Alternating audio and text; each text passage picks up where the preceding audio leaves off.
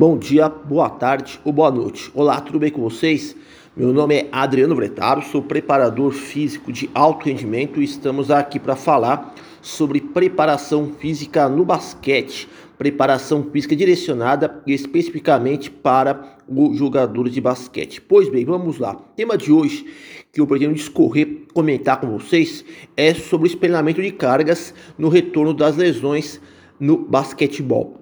Uma rotina muito comum no esporte competitivo é o trinômio treinar, viajar e competir com determinada regularidade. Essencialmente, esse processo é repetido inúmeras vezes durante a longa temporada, principalmente na alta temporada, com um calendário de jogos extremamente congestionado. Entretanto, alguns fatores podem fragmentar esse bom andamento. Um deles, muito comentado pelos especialistas e já conhecido pelos profissionais da área de desempenho, é a lesão. Lesões afastam jogadores das suas atividades diárias. Essas lesões podem ser de maior ou menor severidade. As lesões menos graves possuem tempo de tratamento curto, com duração de alguns dias ou poucas semanas, e utilizam preferencialmente abordagens mais conservadoras. Por outro lado, as lesões mais graves têm uma como característica marcante um período de afastamento prolongado. Nessas lesões mais severas, talvez seja necessário intervenção cirúrgica. Então, esse período de afastamento costuma ser longo, envolvendo alguns meses de tratamento extensivo.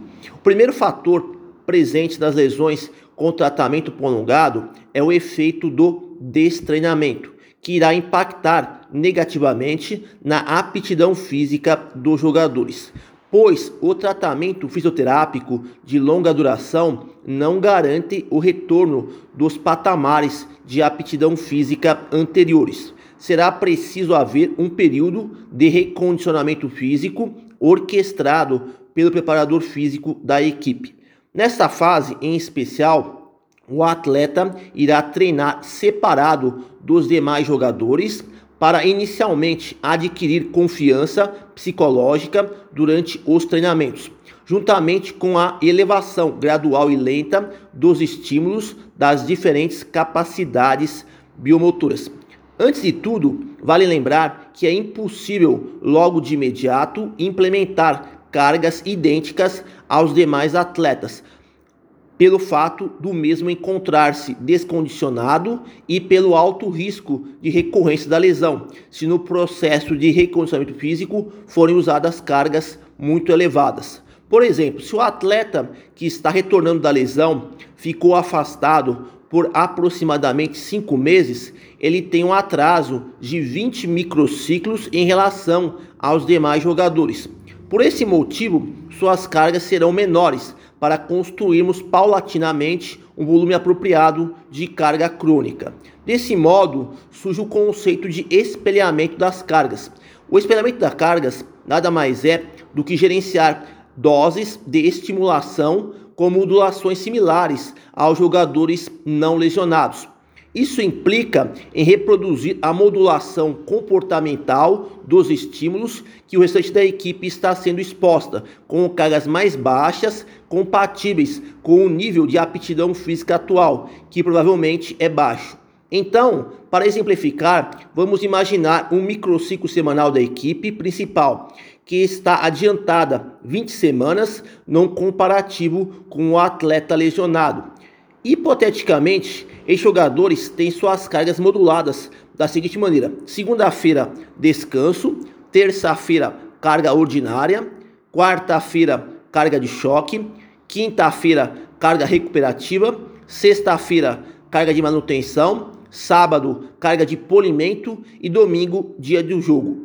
Ao observarmos atentamente o que foi descrito acima, percebe-se que temos um jogo semanal no domingo, descanso passivo na segunda-feira, carga estimulante na terça-feira, uma carga com volume substancial na quarta-feira, no meio da semana, quinta-feira com carga recuperativa, sexta-feira com carga de estabilização e no sábado implementa-se uma abordagem de polimento.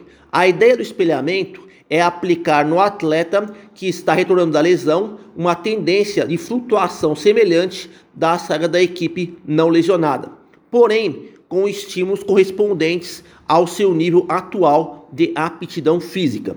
Basicamente, o espelhamento é construído numa periodização estruturada. Se o espelhamento for implementado corretamente, vai induzir a adaptações fisiológicas no organismo do atleta, de tal modo que, com o avançar das cargas, durante o processo de recondicionamento físico, o mesmo terá condições mais favoráveis para um retorno seguro. O conceito de espelhamento é importante para prepararmos no médio e longo prazo todos os sistemas funcionais do aparelho locomotor, de modo adequado com o que tem ocorrido naqueles jogadores que não estiveram afastados por lesão.